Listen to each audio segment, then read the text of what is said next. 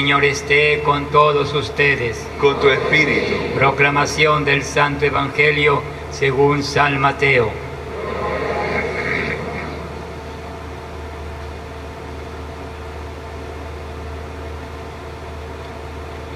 En aquel tiempo Jesús dijo a sus discípulos, Ustedes son la sal de la tierra, pero si la sal se vuelve desabrida, ¿con qué la salarán?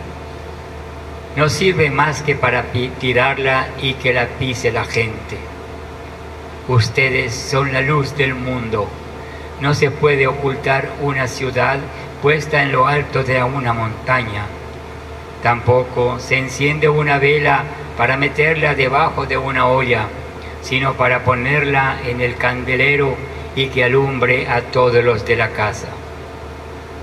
Que alumbre así su luz a la gente para que vean sus obras, buen- sus, sus buenas obras y den gloria a su Padre que está en el cielo.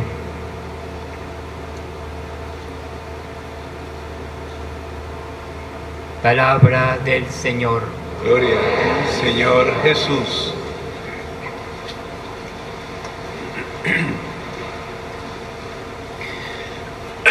Perdón. Siempre me he preguntado qué pasó en Jerusalén entre el domingo de Ramos, donde recibieron a Jesús de una manera tan particularmente triunfalista, y el Viernes Santo, donde el mismo grupo pidió su condena y muerte.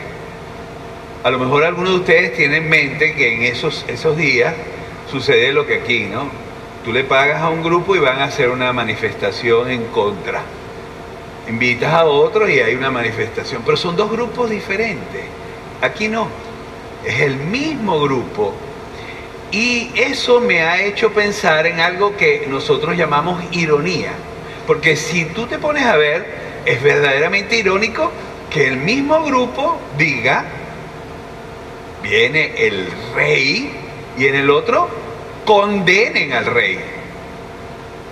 Y esa ironía ha estado siempre en nuestros corazones. Extrañamente, quizás hoy, hay como que actualizar la manera de pensar de estos dos detalles tan hermosos, la sal y la luz. Claro, los que hemos comido pescado salado, me imagino que todos somos con los pies en la tierra, ¿verdad? El pescado salado también es venezolano, no solamente es el bacalao. Los que hemos comido pescado salado sabemos que la salaban para evitar que se corrompiera. Pero hay una cosa que me llamó mucho la atención del comentario de un otro sacerdote sobre la sal. La sal provoca las ganas de beber. Cuando se rompe algo y le echas sal, damos una herida, eso arde. Y este sacerdote decía, ¿no será que se nos está pidiendo ser la sal de la tierra para que provoquemos las ganas de encontrar a Dios? ¿No será que se nos está pidiendo ser la sal de la tierra porque tenemos que echarle sal a los errores que nos acompañan para que pique, para que duela, para que digan, no, así no? Cuando tú dices una vela sobre el candelero, si todo lo que pasamos el marzo pasado, ¿verdad? El año pasado, los apagones, claro que las velas eran muy importantes, ¿no? Pero piensa, donde no hay luz, ahí hay componendas. Cuando empiezan a salir a la luz las cosas, te das cuenta de que han estado jugando contigo, de que te han vendido un producto que no vale lo que bien tiene ese producto dentro, o te han vendido un personaje haciéndote creer que es Dios de nuevo en la tierra. Y eso es lo que me estuvo dando vueltas, sobre todo en estos últimos días, pensando, tratando de leer desde la primera lectura lo que el Evangelio nos decía y adaptándolo a Venezuela, porque el padre José Luis no sabe hablar de otra cosa sino de Venezuela. me voy a tener que mudar de país, a veces pienso hablar de otro país. Pero es verdad. No era que teníamos que tocar fondo, no era que teníamos que darnos cuenta de que estábamos, perdonen la palabra porque yo a veces soy muy fuerte, podridos por dentro. Como estructura democrática no estábamos podridos. No se juzgaba con el pueblo venezolano en todos los sentidos, porque aquí no fue cosa de que alguien nos vendió, tenemos todos los años del mundo vendiendo al gobernante como si fuera un jabón, como si fuera un lavaplato. Yo iba a decir, como el limpiador aquel famoso que dice, pase que me va a encontrar muy bonita. Ya ustedes saben a qué me estoy refiriendo. Oye, eso no es manera. Así no se viaja, así no se hace vida, así no se traduce en movimientos lo que verdaderamente queremos. Y no era hora de que nos leyeran la cartilla, de que nos pasara lo que nos está pasando, porque vivíamos, ¿verdad? Creyéndonos la pepa del queso, dicen los maracuchos, traducido entre nosotros, creyéndonos, no sé, guarapita bombeada pensando que éramos champán. Perdóname. Eso es doloroso lo que estoy diciendo, porque lo estoy padeciendo yo también, ¿no? Aunque el flaco es por dieta. ¿ah? Y por cierto, nada de maduro. Atención, estamos todos sufriendo unas consecuencias que nos estaban diciendo, a lo mejor este era el país no el otro en que nosotros nos creíamos sentados. Y entonces, escúchate esto, porque esto pica como la sal dentro de la herida. Cuando partas tu pan con el hambriento, hospedes a los pobres sin techo, vistas al que está desnudo y no desatiendas a tu semejante, entonces brillará la luz perdónenme que ahora eche, como se dice, las brasas para mi pescado.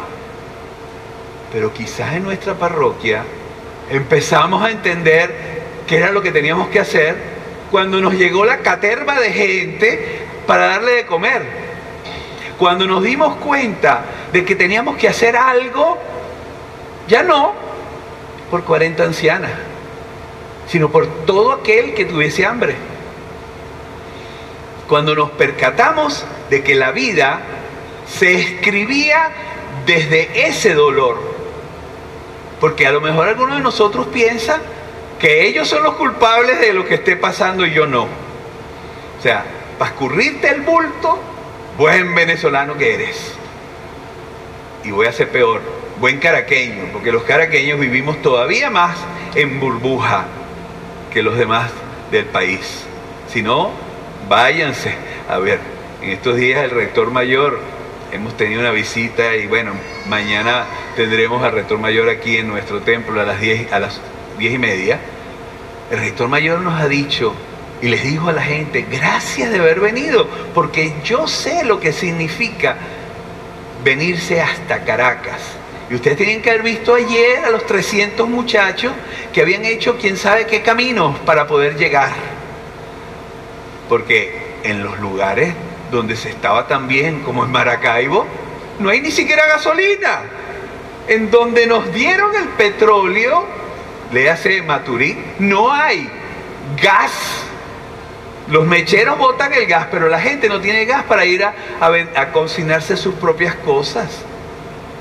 Se están dando cuenta de que la ironía está metida en la sangre del ser humano hasta que entendamos, hasta que pongamos verdaderamente los pies en la tierra y digamos, tengo que abrir mi corazón. Porque venezolanidad no es que nos pongamos todos una banderita. Venezolanidad no es solo cantar el canto famoso que entre paréntesis no lo hizo un venezolano, sino uno de las Islas Canarias. Venezolanidad es sentir a tu hermano, a aquel que sufre, llevarle una luz, darle una esperanza, hacerle a él creer que sí se puede, y perdóneme el eslogan, que verdaderamente podemos hacer las cosas como es debido. Entonces, hoy no es un domingo ordinario, hoy es el domingo de pensar, ¿soy sal? ¿Soy luz? Porque si no, no soy cristiano.